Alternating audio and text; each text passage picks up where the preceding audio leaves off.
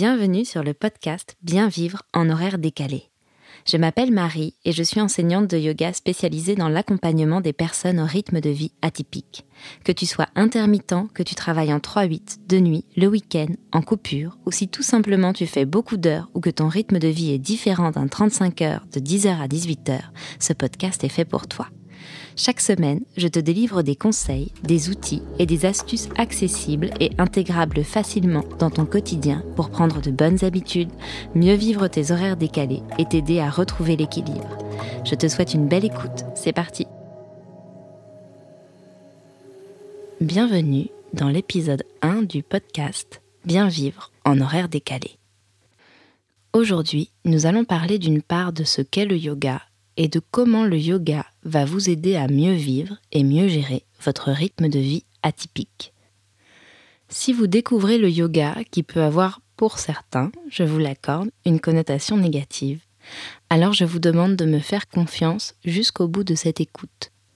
Si vous en avez en revanche déjà entendu parler ou testé le yoga sans être convaincu à 100%, tout ce dont vous avez besoin, c'est de garder l'esprit grand ouvert pendant cet épisode à recevoir des informations et des réflexions peut-être nouvelles qui pourront vous faire soit l'effet d'une révélation, soit d'une idée qui prendra le temps qu'il lui faut pour cheminer.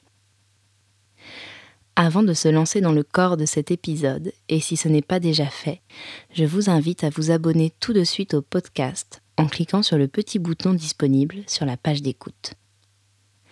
Sans plus attendre, laissez-moi maintenant vous présenter ce qu'est le yoga. Pour moi, le yoga, c'est un art de vivre. Vivre en bonne santé, bien dormir, bien digérer et bouger avec aisance. Il s'agit de vivre sans effort, sans conflit avec soi-même et avec les autres. Le yoga est un chemin de connaissance de soi. Il s'agit d'une pratique psycho-corpo-émotionnelle. Elle aborde l'individu de façon holistique. Un corps, une âme, le mental et les émotions et cette pratique recouvre de multiples facettes.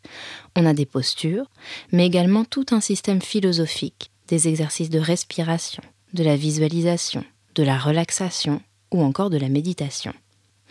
De multiples styles ou manières de pratiquer ce yoga ont émergé au fil du temps, mais ce que nous pouvons garder en tête, c'est que finalement, tous ces types de yoga nous permettent de devenir plus conscients et nous allons y revenir, mais aussi d'avoir le choix sur la pratique qui nous correspond le mieux. Selon notre âge, notre état physique ou mental, selon l'histoire de chacun, selon le moment, nous n'aurons probablement pas envie ni même besoin du même type de pratique. Et dans toutes ces techniques, on part du corps, car lui seul vit dans le moment présent. Toutes ces techniques, elles nous permettent d'apprendre à tourner le regard vers l'intérieur pour observer ce qui s'y passe et peu à peu se sentir plus serein dans la réalité de notre quotidien et de notre vie. Alors, à l'heure où les réseaux sociaux croulent sous des postures de yoga toutes plus impressionnantes les unes que les autres, gardez en tête que ces postures ne sont pas une fin en soi et ne sont qu'une partie du yoga. Il est probable que mettre votre jambe derrière votre tête n'est pas quelque chose qui va changer votre vie, mais beaucoup d'autres aspects du yoga le pourraient. Elles sont un prétexte pour goûter au bienfait de se relier à son être, d'y amener du mouvement et du souffle, de l'attention. Délier le corps, respirer pleinement, relâcher les émotions et les pensées, et finalement découvrir un espace simple et bienveillant à l'intérieur de soi. Pour la petite anecdote, Krishnamacharya, qui était un maître indien du XXe siècle, aurait dit Si vous pouvez respirer, vous pouvez faire du yoga. Alors maintenant, parlons de comment le yoga peut vous aider à mieux vivre dans vos horaires décalés ou dans votre rythme de vie particulier. La toute première chose, c'est déjà que le yoga peut tout simplement permettre d'avoir une activité physique. Vous n'êtes probablement pas sans savoir que les principaux risques avérés du travail de nuit, posté, en décalé, correspondent aux troubles du sommeil et aux troubles métaboliques. Il semblerait également que, lors du travail de nuit, la désynchronisation de l'horloge circadienne, qui correspond à nos rythmes biologiques, associée au manque de sommeil, serait à l'origine de la prise de poids et de l'obésité, ainsi que du diabète de type 2. Cela sans même encore tourner le regard du côté de notre assiette. Alors la pratique physique va nous permettre d'agir comme une sorte de régulateur et nous permettre de nous maintenir en meilleure santé. Et là, peut-être que je vais venir casser un mythe bien ancré en vous. La pratique du yoga n'est pas une simple gym douce dédiée aux seniors. Comme je le disais tout à l'heure, il existe de multiples manières de pratiquer le yoga et oui, certaines d'entre elles peuvent contribuer à vous renforcer musculairement, ce qui permet d'améliorer la posture, d'éviter les blessures ou encore de prévenir les douleurs mais aussi de vous redonner de la mobilité pour vous sentir mieux dans votre corps. Et finalement tous les bienfaits que peuvent avoir la pratique d'une activité physique. On a aussi le renforcement des os, une meilleure santé cardiovasculaire, l'amélioration du sens de l'équilibre et aussi tout simplement mieux vieillir. Et puis la dimension physique du yoga nous permet de décharger.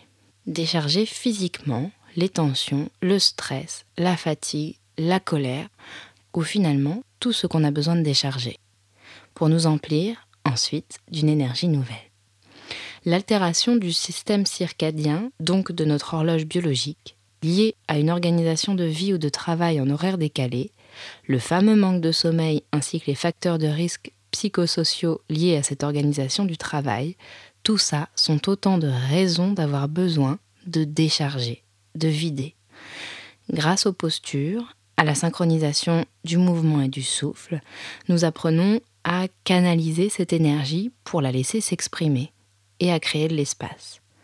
Alors attention, je ne dis pas non plus que pratiquer les postures de yoga va vous rendre d'une zénitude impassible du jour au lendemain, et ça ne serait probablement pas souhaitable, mais certaines postures vont pouvoir aider à dénouer des zones de tension dans le corps, des émotions qui peuvent être bloquées à l'intérieur et qui peuvent serrer la gorge, faire des nœuds dans le ventre ou créer des douleurs chroniques. Et puis j'aime bien corréler cette notion avec l'idée de décharge mentale, parce que lorsqu'on agit sur le corps, on agit sur nos pensées. Notre être, c'est un tout. Le mot yoga vient d'ailleurs du terme sanskrit yug ou yog, qui signifie unir, joindre. À travers la pratique physique et grâce à l'attention au mouvement, à la respiration, aux sensations, on apprend à harmoniser le corps et l'esprit dans le moment présent. Et par tout un travail de visualisation, on va pouvoir également accéder à cette sensation de relâcher, de déposer tout ce dont nous n'avons plus besoin, tout ce qui nous encombre. J'en ai parlé précédemment, on apprend donc à créer de l'espace physiquement pour se sentir mieux dans le corps, mais aussi mentalement pour apaiser le flot des pensées et se sentir mieux dans sa tête. Le yoga va nous permettre de nous exercer à devenir observateurs, observer et prendre conscience peu à peu de nos schémas de fonctionnement, de nos pensées, de nos croyances, souvent limitantes, tout ça dans l'idée de mieux nous connaître, et peut-être peu à peu d'apprendre à nous ajuster, pour nous aider à nous sentir mieux, plus sereins dans la réalité de notre quotidien. Une autre dimension très importante dans le yoga, c'est la respiration. Apprendre ou réapprendre à utiliser l'énorme pouvoir du souffle dans notre quotidien. Mieux respirer pour mieux vivre. Il faut savoir que la respiration, c'est la seule fonction du système nerveux autonome que nous pouvons nous-mêmes commander, qui détient la faculté de nous apaiser et qui impacte notre ressenti émotionnel. En fait, la manière dont nous respirons dans notre quotidien nous donne énormément d'indications sur notre état physique et mental. Le souffle dit tout de nous et le corps ne ment jamais, alors que l'esprit le mental, l'intellect peut être envahi d'histoires qu'on se raconte, de scénarios et d'illusions. Le souffle nous révèle notre intimité la plus profonde. Et quand on commence à porter l'attention sur le souffle, peu à peu à mieux le connaître, on entre dans un véritable univers de connaissance de soi. Alors je vous propose tout de suite un petit exercice pratique. C'est très simple, c'est très court. Une toute petite précision, dans le cas où vous seriez enceinte, ou si vous souffrez de troubles cardiaques, respiratoires, ou si encore vous avez une tendance à avoir des vertiges, je vous conseille de ne pas faire les rétentions de souffle que je vais proposer dans cet exercice, mais uniquement de profiter des quelques minutes qui vont suivre pour respirer le plus consciemment possible, en allongeant l'inspiration et en ralentissant l'expiration. Prenez tout d'abord une posture confortable. Si vous êtes debout, essayez de vous installer stable sur vos deux pieds, Et si vous êtes assis, vous pouvez également poser les deux pieds à plat sur le sol ou même vous asseoir directement à terre. Essayez de sentir votre dos droit, l'arrière de la tête aligné avec la base de votre colonne vertébrale. Venez relâcher le poids de vos épaules et essayez de les rouler légèrement vers l'arrière pour bien ouvrir la région du cœur. Si vous le pouvez, fermez les yeux complètement. Sinon, baissez les paupières mi-closes et fixez un point vers le bas juste devant vous. Commencez à prendre conscience que vous respirez. Ce souffle qui est là depuis votre naissance et qu'on a souvent tendance à oublier, venez le ressentir. Essayez de ressentir cet air juste à l'entrée des narines, puis à l'intérieur des narines, et finalement jusque dans le corps, jusqu'au poumon. Puis à l'expiration, essayez de ressentir le chemin de l'air dans le sens inverse, qui ressort des narines. Ressentez peut-être la différence entre l'air frais qui entre dans le corps et l'air légèrement différent, légèrement réchauffé qui en ressort. Puis ici, vous allez inspirer normalement et expirer normalement. De nouveau, inspirez normalement et expirez complètement. Vous videz, videz, videz, videz l'air du corps, laissez le nombril revenir à la colonne et doucement vous allez inspirer en trois temps. 1, 2, 3, puis vous retenez le souffle pour 3. 1, 2, 3 et vous expirez en six temps. 2, n'expirez pas trop vite, 3, 4, 5, 6. De nouveau, inspirez en 3, 1, 2, 3. Retenez le souffle, 1, 2, 3. Expirez en 6, 1, 2, doucement, 3, 4, 5, 6. Une dernière fois, inspirez, 1, 2, 3. Rétention, 1, 2, 3, expirez, 1, 2, jusqu'à 6, 3, 4, 5 et 6. Reprenez une respiration normale, naturelle, gardez les yeux fermés et restez attentif. Observez les sensations du corps. Comment vous vous sentez peut être un peu plus différent physiquement. Observez l'état de votre mental, comment peut-être le flot de pensée s'est légèrement atténué. Et calmement, vous pourrez ouvrir les yeux. Ce que vous avez besoin de comprendre, c'est que, quelle que soit la pratique de yoga, elle nous apprend dans un premier temps à ramener de la conscience. Ramener de la conscience sur ce corps, sur les sensations de ce corps je ne suis pas juste un esprit surchargé par le quotidien, par les dossiers à gérer au travail, par la gestion du quotidien en rentrant à la maison. J'ai ce corps. Et ce corps, c'est le véhicule dont nous avons besoin pour vivre et nous mouvoir dans ce monde. Ne serait-il pas temps d'en prendre soin, d'écouter toutes les indications qu'il nous donne? Et quand je suis plus connectée avec les sensations de mon corps, je suis plus à même de ressentir ce dont j'ai besoin, et donc ensuite à m'ajuster pour me sentir mieux à l'intérieur de moi-même. Et pour être bien avec les autres, pour être disponible pour les autres, il me faut apprendre à être bien avec moi-même. Je voulais revenir sur un dernier point, et non des moindres, sur lequel le yoga peut venir vous aider à mieux vivre vos horaires décalés. Si le travail c'est la santé, le sommeil c'est absolument essentiel. Restaurateur, pilote d'avion, hôtesse de l'air, urgentiste, personnel médical, boulanger, artiste, technicien, ouvrier et bien d'autres encore, près de 4 millions de professionnels travaillent en horaire atypique, pas toujours compatible avec notre organisme programmé pour dormir la nuit. On trouve dans cette merveilleuse boîte à outils que nous propose le yoga des postures ou des exercices de respiration qui favorisent vraiment la relaxation profonde l'intériorisation, la détente et qui nous aide à retrouver une meilleure qualité de sommeil. Je parle d'endormissement, mais également de réveil durant les phases de sommeil, d'insomnie. Je parle aussi de phases de récupération en journée ou pendant les pauses lors des temps de travail. Et quand on dort mieux, inévitablement notre vigilance diurne est renforcée, on somnole moins et globalement tout est plus facile à supporter. On est plus efficace, plus performant, plus réactif. Et n'oublions surtout pas que c'est pendant les phases de sommeil que notre corps se répare, qu'il peut récupérer et même guérir. C'est un petit peu l'image de la voiture que l'on va mettre au garage. Excusez-moi cette analogie.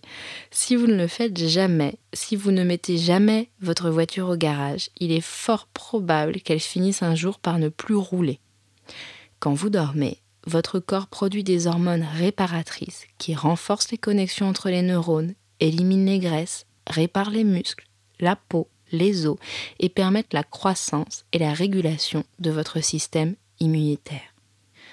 L'essentiel à comprendre dans le yoga n'est pas finalement que vous deveniez absolument très souple ou très fort, même si au gré de votre pratique, vous vous sentirez plus robuste et mobile, et découvrirez que vous aurez moins de douleurs et que vous pourrez prévenir les blessures.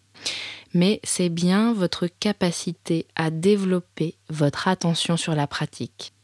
Parce que ce qui importe, c'est dans un premier temps d'arriver à retrouver des sensations des sensations agréables et pouvoir développer une nouvelle écoute de son corps. Les outils que nous offre le yoga sont donc l'opportunité d'expérimenter les sensations du corps, d'affiner la perception de ses ressentis et peu à peu de créer de l'espace à la fois sur les plans physiques, mental et émotionnel pour accéder à cette sensation d'apaisement. À force de pratique et de patience, parce que bien évidemment tout ça ne se fait pas en quelques jours et je ne vais pas dire que c'est facile, vous allez renouer avec votre bien-être, vous réapproprier des sensations agréables et retrouver confiance en vous. Vous allez apprendre à comprendre et à accueillir vos émotions, à vous écouter avec bienveillance et donc à devenir plus serein dans votre quotidien. Le yoga vous permettra de tourner le regard vers l'intérieur d'observer ce qui s'y passe afin de devenir peu à peu plus conscient. C'est un chemin de connaissance de soi. On arrive doucement à la fin de cet épisode. On a vu donc ensemble la définition du yoga qui ne comprend pas que les postures, mais qui est bien un chemin de connaissance de soi par une pratique psycho-corpo-émotionnelle. Cette pratique a tous les avantages qu'on peut énumérer une dernière fois pour se faire plaisir.